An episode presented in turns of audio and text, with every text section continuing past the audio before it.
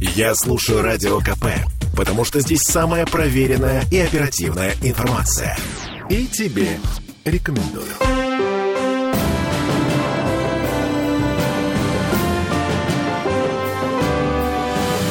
Нулевое чтение.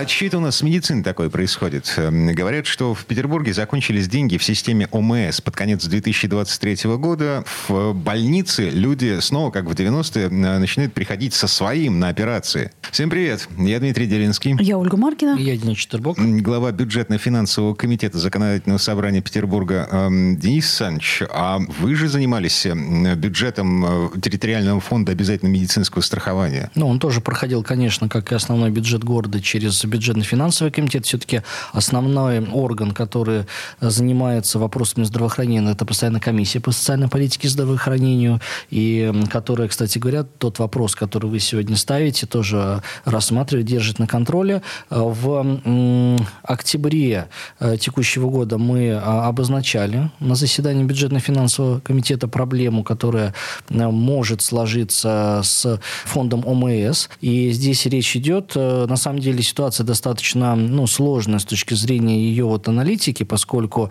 бюджет ОМС, он формируется исходя из там, размера тарифов, плана, который формируется э, по э, нашим больницам, поликлиникам и так далее. Вот. Тариф у нас достаточно большой в городе, и он отличается в большую сторону в сравнении с другими регионами. Э, есть определенная сложность с тем, что некоторые стационары перевыполняют да, тот план, который вот, изначально... Каким образом? В, в этом-то и проблема. А, а как, как можно закладывать в планы, сколько пациентов да. будет прооперировано? Есть, есть, есть все равно свои нормативы, которые формируются из, ну, исходя из той статистики, которая была за там, предыдущие годы. Есть динамика определенная там, в зависимости, ну, если там, мы берем ковидную эпидемию, там своя история была, там совершенно все было выбито из статистики. Но в, в среднем все равно аналитика и статистика, она ведется. Вопрос еще стоит в том, что необходимо в случае, да, если у нас образуется дефицит фонда ОМС, необходимо его э, защищать чего-то гасить. Э, вариантов тут э, в ходе нашего обсуждения было несколько. Финансовый блок правительства нацелен больше на то, чтобы ОМС получала дополнительные федеральные деньги, и такая возможность у нас есть, и мы, я считаю, должны активно этим пользоваться. Не надо стесняться просить денег из федерального центра, даже если мы не регион, э, который забирает деньги из федерального казна, а является регионом-донором. Но Петербург тоже, как и другие регионы, вправе рассчитывать на определенную поддержку из федерального центра, раз уж мы в федеральный центр много отчисляем осуществляем. И э, вторая возможность – это за счет э, наших ресурсов, резервный фонд прежде всего. Я могу сказать так, что вот из тех пресловутых 50 миллиардов, э, о которых мы постоянно говорим, когда формируем бюджет, и постоянно стоит вопрос, а зачем нам такой большой резервный фонд, вот я с этим, с такой постановкой не согласен, он должен быть достаточен. Так вот, уже на, на сегодняшний день порядка 12 миллиардов потрачено на здравоохранение из резервного фонда, то есть одна четверть. С учетом того, что до коронавируса весь резервный фонд составлял 3 миллиарда. Ну, там были, да, меньшие проценты. И именно пандемия подтолкнула, да, федеральный угу. центр к изменению вот этого законодательства. Поэтому проблема ясна, ей занимаются, есть резервный фонд, но это вот эти бюрократические все нюансы, они ни в коем случае, конечно, не должны э, затрагивать качество оказания медицинской помощи в Петербурге, поскольку и по Конституции, и по всем другим федеральным законам каждый житель нашего города э, вправе э, получить бесплатную бесплатную медицинскую помощь по системе ОМС, как она ему положена. А все остальные нюансы – это задача уже э, чиновников, там, депутатский корпус, и мы этой задачей занимаемся. Денис, но поликлиники, больницы городского подчинения, они прямо сейчас сокращают свои расходы. Но просто потому, что они не уверены в том, что за декабрь им что-то заплатят. Понимаете, нет. Такого... Понятно, что есть определенные опасения руководителей учреждений. Но могу сказать, что по разным учреждениям, и мы эту, эту аналитику тоже смотрим, смотрим, когда идут контрольные мероприятия. Есть раздутые расходы, есть ситуации, когда больного больше положенного держат на койке для того, чтобы получать дополнительные деньги из ОМС за койкой дни. То есть человек уже здоров, его надо выписывать. Да? Но стационары по каким-то причинам его не выписывают, потому что лучше у вас на койке полежит уже выздоровевший человек, нежели ее займет тот, кого надо интенсивно лечить. Вот там есть тоже свои нюансы, с которыми мы разбираемся, и в том числе и анализируем нюансы, связанные с с контролем, прежде всего, таких случаев. Нельзя искусственно продлевать вот эти так называемые койко-дни. Ну хорошо, но они жалуются на отсутствие лекарств и расходников. А речь идет о том, что э, ваш койко-день э, по системе, там же все оплачивается, не только э, там свет, вода, там в совокупности все, все считается, исходя из того, что надо, чтобы обеспечить человеку лечение в стационаре, но и на расходные материалы, лекарства, которые положены, это все заложено в тариф. Если мы э, уже, скажем так, здорового человека держим и получаем деньги по максимуму, хотя ему не требуется какое-то лечение, вот такого быть не должно. Хорошо, тогда почему больные жалуются на то, что с них э, требуют покупку лекарств? Но в каждом случае надо разбираться отдельно. Если такие жалобы есть, есть надзорные органы, которые должны проверять,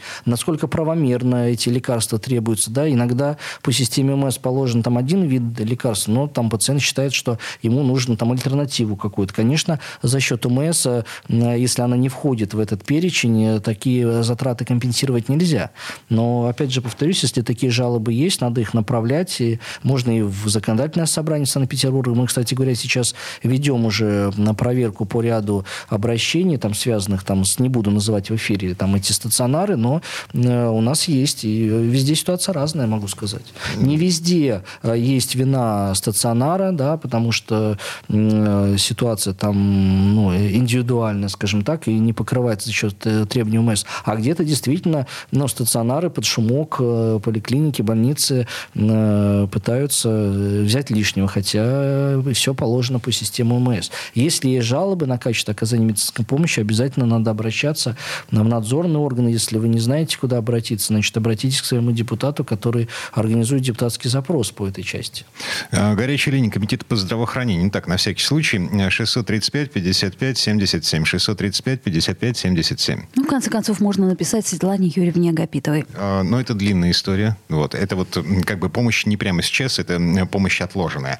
И по поводу прав, а, защиты наших с вами прав. В законодательном собрании созрел дефицит справедливости. Депутаты обнаружили, что чиновники могут нарушать права граждан и не нести за это никакой ответственности. Коллеги Рибаконь и Соловьев предлагают поправить федеральный административный кодекс таким образом, чтобы чиновники, нарушающие наши с вами права, им штраф за это самое нарушение 10 тысяч рублей на первый раз и 20 тысяч рублей э, для рецидивистов. Ну, они как раз в своей пояснительной записке указывают, что в 2022 году суды рассмотрели больше 275 тысяч административных дел о воспаривании решений и действий органов власти, а требования были удовлетворены только в 39% случаев. Такая цитата. За год более 110 тысяч нарушений прав граждан было признано судами, но при этом э, те, кто нарушил эти права, они не понесли никакой ответственности. Извинюсь, не расстреляют. Денис. Ну, то, что э, управленцев надо привлекать к ответственности, эта ответственность должна быть неотвратима. А уж тем более, если мы говорим, ну, это уже, знаете, это уже такой антиконституционно вопиющий случай, когда решениями тех или иных должностных лиц нарушены права граждан. То есть, скажем так, это уже конец. Да? Дальше, э, ну, о чем вообще можно говорить с таким человеком, который нарушил э, права гражданина? Э, но, опять же, надо разбираться в нюансах. Есть э, решения, которые выносятся должностными лицами единолично. И здесь, конечно, ответственность должна быть э, адресная, максимально конкретная. суровая, адресная и неотвратимая. А, ведь рискну предположить, я в этой теме не так э, глубоко разбирался, как э, авторы этой инициативы, но могу предположить, что уходит от ответственности, возможно, в том числе и с истечением сроков давности. Легко. У нас есть, например, по дисциплинарке 6 месяцев, если не ошибаюсь, срок привлечения к ответственности. И да, действительно, в суде устанавливается факт факт там э, каких-то нарушений, но ввиду того, что это устанавливается там через год, э, дисциплинарной ответственности чиновника уже не привлечь, уже сроки прошли. То же самое Поздно. есть и в административном кодексе. Там есть свои сроки э, привлечения, давности привлечения к административной ответственности. Они разные в зависимости там, от вида правонарушения. Потому что, не ошибаюсь, за пьяную езду, например, тоже административная ответственность, там, три месяца срок давности. Если суд не успевает привлечь к ответственности нарушителя по каким-то причинам, да, дело пересылается постоянно, процесс долго тянется, свидетели понятые не приходят, там или еще что-то, то за этот срок вполне можно вывалиться, и тогда даже если вина будет установлена, уже не привлечь человека к ответственности, потому что срок давности истек. Вот не исключаю, что здесь тоже такая, такой нюанс, и надо внимательно посмотреть, может быть, увеличить сроки давности по этим категориям административных дел. Вот. И второй момент. Есть ситуация, когда решение выносится коллективным органом. Ну, например, э, какая-то комиссия, да, которая решает там, предоставить какую-то меру поддержки или не предоставить. Э, вот как здесь быть э, с ответственностью? Всех привлекать к этой ответственности? Или же тот, кто голосовал только за, или как быть с теми, кто воздержался, какова степень их ответственности, может быть, они должны быть более активны при своем голосовании, тогда бы нарушение прав не случилось. Вот здесь, э, скажем так, нюансов больше. Самое главное, чтобы вот этот под одну, под одну гребенку не привлекались, э, скажем так, стрелочники, на кого захотят повесить, да, то или иное нарушение, в случае, если это коллективное э, было, было решение. И второй момент, чтобы все-таки разбирались индивидуально в каждой ситуации, ситуации они э, по формальному признаку брали и привлекали к ответственности. Но, на мой взгляд, здесь о штрафах-то говорить, наверное, неправильно. Надо вообще тогда увольнять со службы, если там вопиющее нарушение прав свобод человека и гражданина. Но такого быть в правом государстве в принципе не должно. Если чиновник понимает, что он нарушил и заведомо это сделал, умышленно нарушил э, права человека, ну, как минимум, он должен самостоятельно уйти в отставку. А если эм, э, он это не не сделает, то, э, значит, ему должны помочь это сделать. Но не штрафы никак, не штраф, а дисквалификация. Одно Марк, другому Маркина не мешает. Тут, да, значит, делает характерные жесты, характерные для японской культуры. Что должен сделать чиновник в этом случае? Да. Да. Так, извините, прямо сейчас мы прерываемся, потому что реклама на нас наступает. Пауза будет короткой. Нулевое чтение. Слухами земля полнится. А на радио КП только проверенная информация. Я слушаю «Комсомольскую правду» и тебе рекомендую.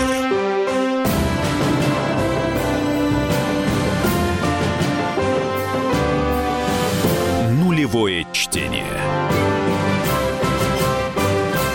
мы вернулись в петербургскую студию радио «Комсомольская правда». Я Дмитрий Делинский. Я Ольга Маркина. Я Денис Четербок. Депутат законодательного собрания. Мы готовимся к завтрашнему заседанию в Мариинском дворце. А в повестке есть гранты на разработку искусственного интеллекта и беспилотников. И робототехники. У города очень много денег. Так да? это же важное приоритетное у города, направление. У города денег никогда много не будет. Всегда найдется, куда их потратить. Но э, тематика, которой мы озадачились, она действительно э, сейчас на повестке дня. Это искусственный интеллект, который уже самостоятельно пишет диссертации. А, так это он придумал, да, эти гранты?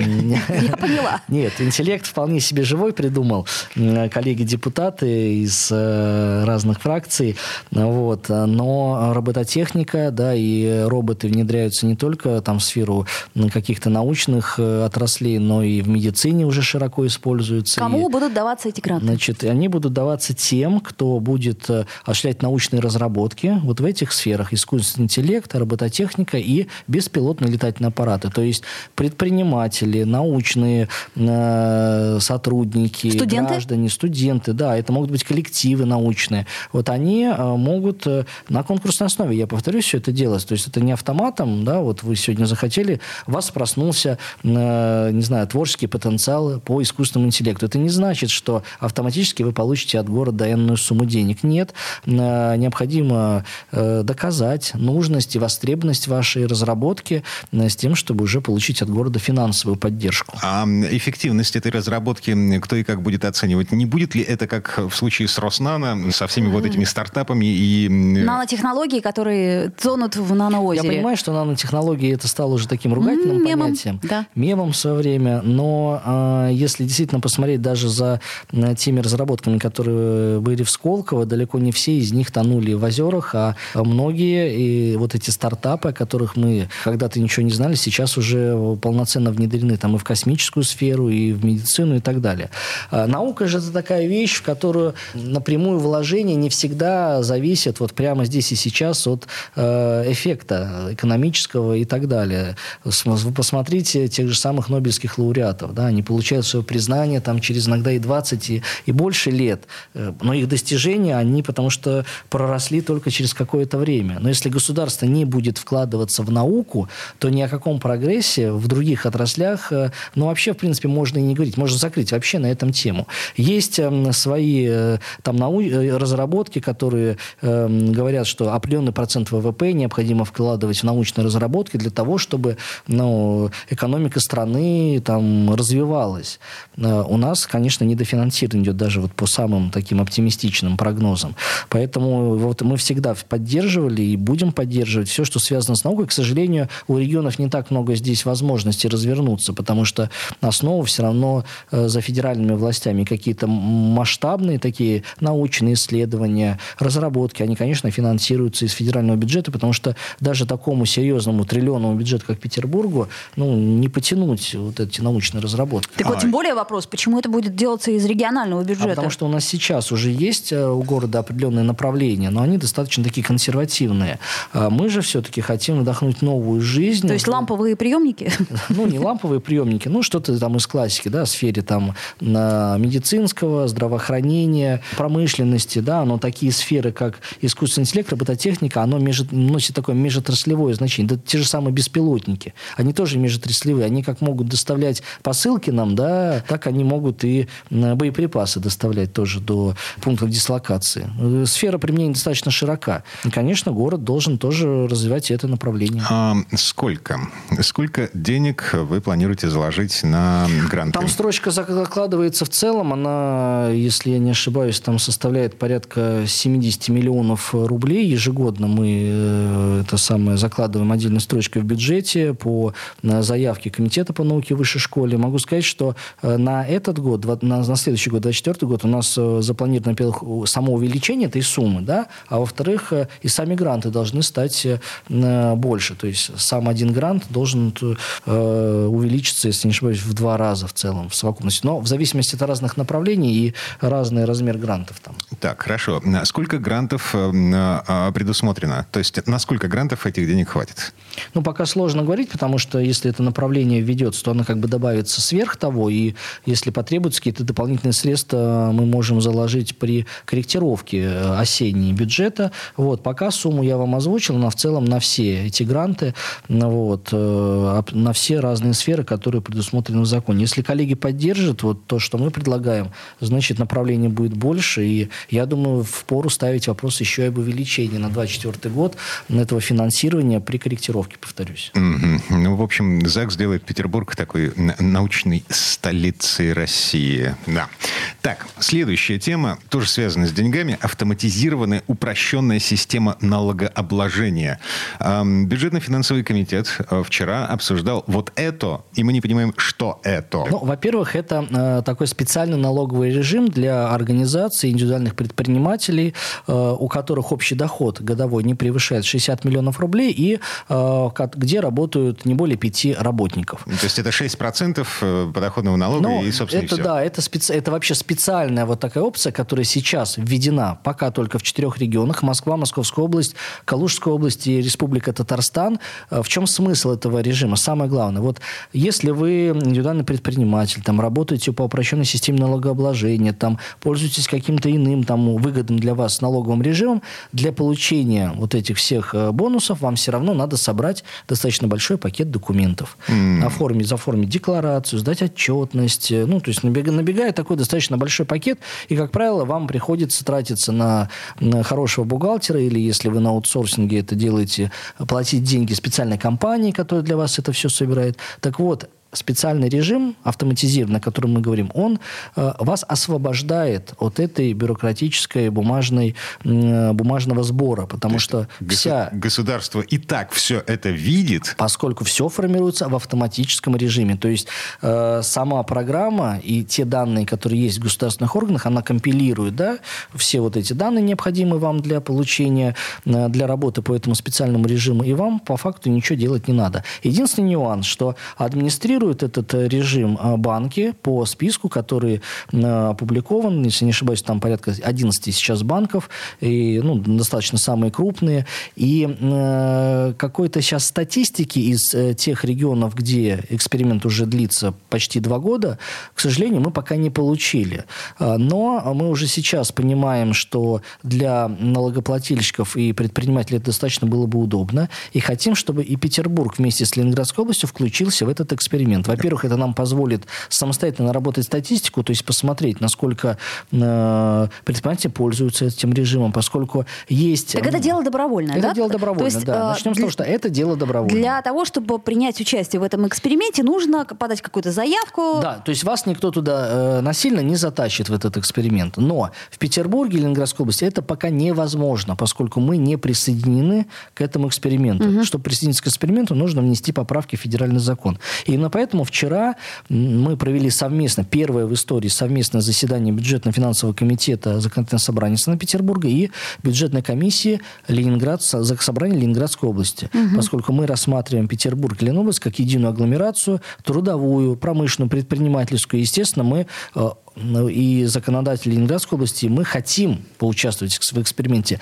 дав дополнительную возможность нашим предпринимателям выбрать, может быть, этот режим, если им это будет удобно. Поэтому мы условились подготовить совместную федеральную инициативу. Это тоже будет впервые, когда два парламента разных будут готовить совместно единую федеральную инициативу. Вот суть ее я изложил. Вот сейчас где-то э, бухгалтеры на аутсорсе всплакнули в связи с тем, что э, законодательное собрание Петербурга и Ленобласти э, немножко немножко от, откусит от их пирога? Ну, откусит, не откусит. Они э, вполне себе продолжат счастливо жить, э, поскольку много крупных налогоплательщиков, от которых э, требует э, множество этой отчетности. Всего 60 миллионов в год. Но мы должны максимально снимать вот эту нагрузку с предприятий малых с малых предприятий. Кстати говоря, на прошлой неделе у нас в Петербурге состоялся второй налоговый форум, в котором обсуждались э, разные аспекты, связанные с развитием нашего городского налогового законодательства. И я могу сказать, что одно из э, решений на этом налоговом форуме – это создание единого налогового кодекса Санкт-Петербурга. И фракция «Единая Россия» совместно с правительством города такой работой уже предварительно начала заниматься. Я думаю, что э, в начале года мы в этой студии обсудим уже первые плоды нашей совместной работы. Налоговый кодекс Санкт-Петербурга. Еще раз, это только упрощенная система налогообложения а, касается, да? это только упрощ... да, да, да, касается угу. упрощенной системы. Э, и, э, соответственно, э, мы совместно с коллегами с Ленинградской областью в ближайшее время планируем такие инициативы принять и просить федеральный центр с 1 января 2025 года подключить нас уже к этому эксперименту. Mm-hmm. Окей. Не быстрое дело. Сам эксперимент, кстати говоря, рассчитан до 2027 года, поэтому в случае положительного исхода наших предложений два полноценных года мы сможем поучаствовать и наработать статистику, самое главное. Потому что если институт будет востребован, однозначно его надо распространять на всю территорию страны. А если, например, у предпринимателя будет страх относительно того, что их налоги будут администрировать банки, да, угу. ну, не все хотят доверять, может быть, свои Вполне. таинства кредитным организациям, значит, надо, может быть, подумать над изменением системы администрирования, чтобы этим занимались не банки, а наша любимая, например, налоговая служба федеральная. Смешно. Так, прямо сейчас прерываемся. Э, впереди новости рекламы. Нулевое чтение. Я слушаю Радио КП, потому что здесь самые осведомленные эксперты. И тебе рекомендую.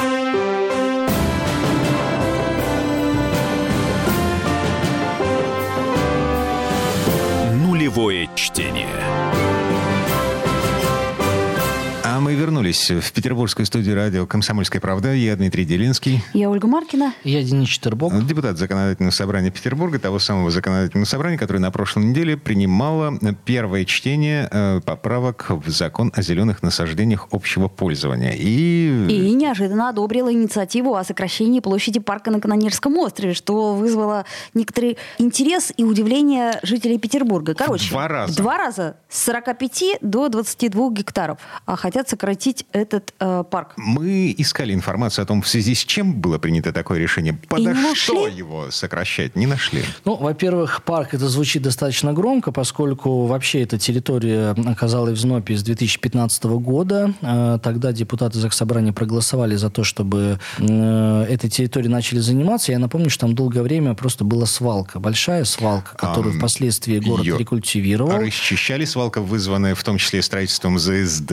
Но вот все это, весь строительный мусор оттуда убирали ам, с успехом и с перспективой, ну, как бы сделать это место парком. Да, и худо-бедно город начал э, следить за этой территорией, но полноценного парка, как это в нашем представлении, не знаю, Таврический сад или Но еще он зеленый, такого нет. зеленый.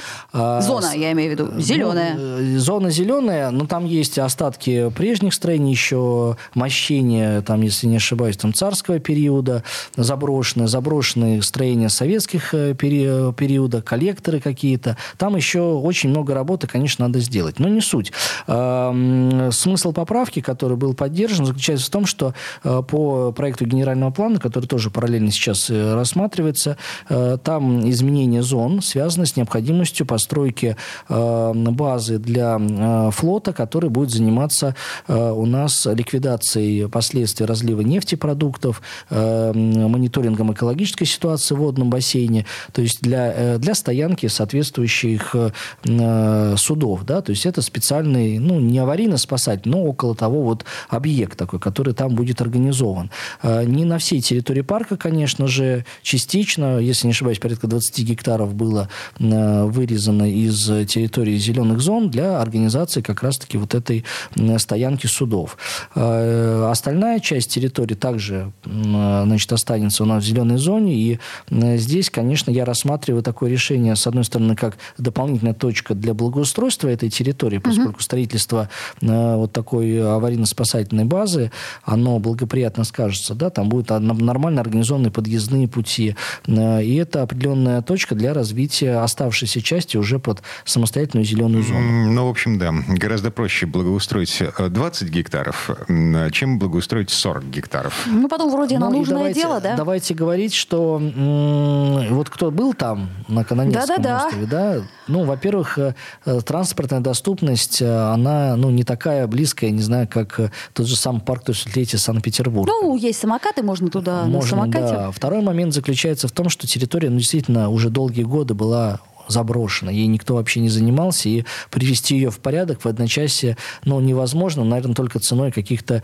э, вливаний в десятки миллиардов рублей, поскольку, э, ну, и сама территория нестандартная, вот если взять вот эту косу, которая идет туда дальше, в, э, к Финскому заливу, но территория, на мой взгляд, достаточно, ну, интересная, поскольку любопытно было видеть жителей того же самого там, Канонерского острова, которые буквально на пляже там рас- раскладывали шезлонги и прямо в водичке загорали, смотрели. То есть с точки зрения э, потенциала, конечно, у территории есть потенциал. Другой вопрос, что не знаю, насколько она будет массово популярной, с той точки зрения, что там все равно находится еще и порт действующий, где идет разгрузка, в том числе и ну, там, уголь, по-моему, там уже не разгружают, но в свое время жители жаловались на вот эту даже угольную пыль, которая идет от э, этого порта. Ну, всё есть, равно это равно романтично. там, там идет перевалка, да.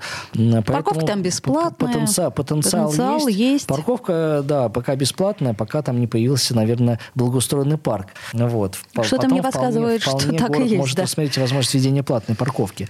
Поэтому э, во всем надо находить баланс, в том числе и здесь. И, э, знаете, очень часто ведется дискуссия. Вот зеленая зона, но э, постоянно зарастающая бурьяном, неухоженная, не развивающаяся, или, может быть, более компактная, но с потенциалом на развитие. Я всегда голосую за второй вариант, потому что много у нас было э, территорий бесхозных абсолютно, которые... э, Вот возьмите Сытнинскую, Петроградский район, вот буквально центр города, первое кладбище строителей Петербурга. Да, сначала хотели сделать деловой центр. Неудачная идея, абсолютно согласен. Но в результате разных судебных час зона была переведена э, в зону зеленых, зеленых насаждений. Какие это насаждения, мы с вами можем видеть невооруженным взглядом. Это просто заросшая бурьяном территория в центре города. Потому что она она в результате вот всех этих склок, перипетий сейчас не может ни под застройку уйти, ни под организацию самостоятельного парка. Вот такой участок мы хотим, чтобы у нас был в городе или нет? Вот я, С другой стороны, он не... поглощает углекислый газ и выделяет ну, кислород, поверьте, пусть там... даже бурьян. А это мы еще конюшенное ведомство не вспомнили. Ну там уж точно конюшенное ведомство. Зеленого да. Ну, если во дворе, может быть, там есть какие-то... Не, не, не в смысле зеленых насаждений, а в смысле... Бесхозности. Бесхозности и, и судебных дрязг по поводу того, кто да, и как но, будет но вот реконструировать. это наглядный пример того, что может стать территорией, если э, ну, будут приняты абсолютно неверные и эмоционально заряженные решения. Да, потому что вот давайте не допустим там никакого строительства. Хорошо, не допустили. Но мы настолько уже ситуацию далеко зашли, там даже и парка невозможно сейчас разбить, понимаете? Ну, вот... Так, а в итоге второе чтение закона о зеленых насаждениях... Оно уже состоялось. В, завтра, в среду, у нас будет третье, третье чтение, и документ э, выйдет в свет. Я напомню, на всякий случай, чисто статистически, более чем на 300 гектар увеличивается общая площадь э, зарегистрированных и поставленных под охрану зеленых насаждений. Несмотря на то, что урезается там, допустим, парк на Канонерке, э, парк на Песочке, кстати, тоже урезается. Ну, в поселке Песочный, но вместо зеленой зоны там хотят сделать парковку городского онкоцентра, которая давно там была необходима. Назрело это решение. Так, и генплан. Параллельно же с э, Второе, второе чтение завтра генерального плана в час дня. Те, кто будет смотреть заседание ЗАГС Собрания по видеотрансляции, 63 э, поправки ко второму чтению поданы, они абсолютно разные. Вот, и мы, соответственно, будем рассматривать эти документы э, долго, внимательно, но взвешенно. Ну, в общем, горячо будет э, завтра в Мариинском дворце. Да. Маркина не зевай.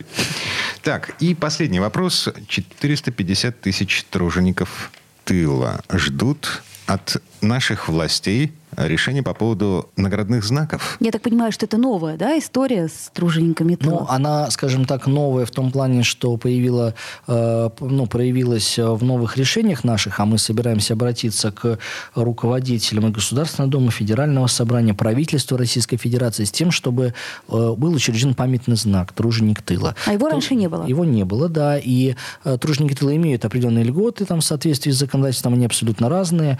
Вот. Но э, те объединения тружеников тыла, которые есть в Петербурге, уже неоднократно к нам обращались на необходимость вот выпуска такого специального памятного знака.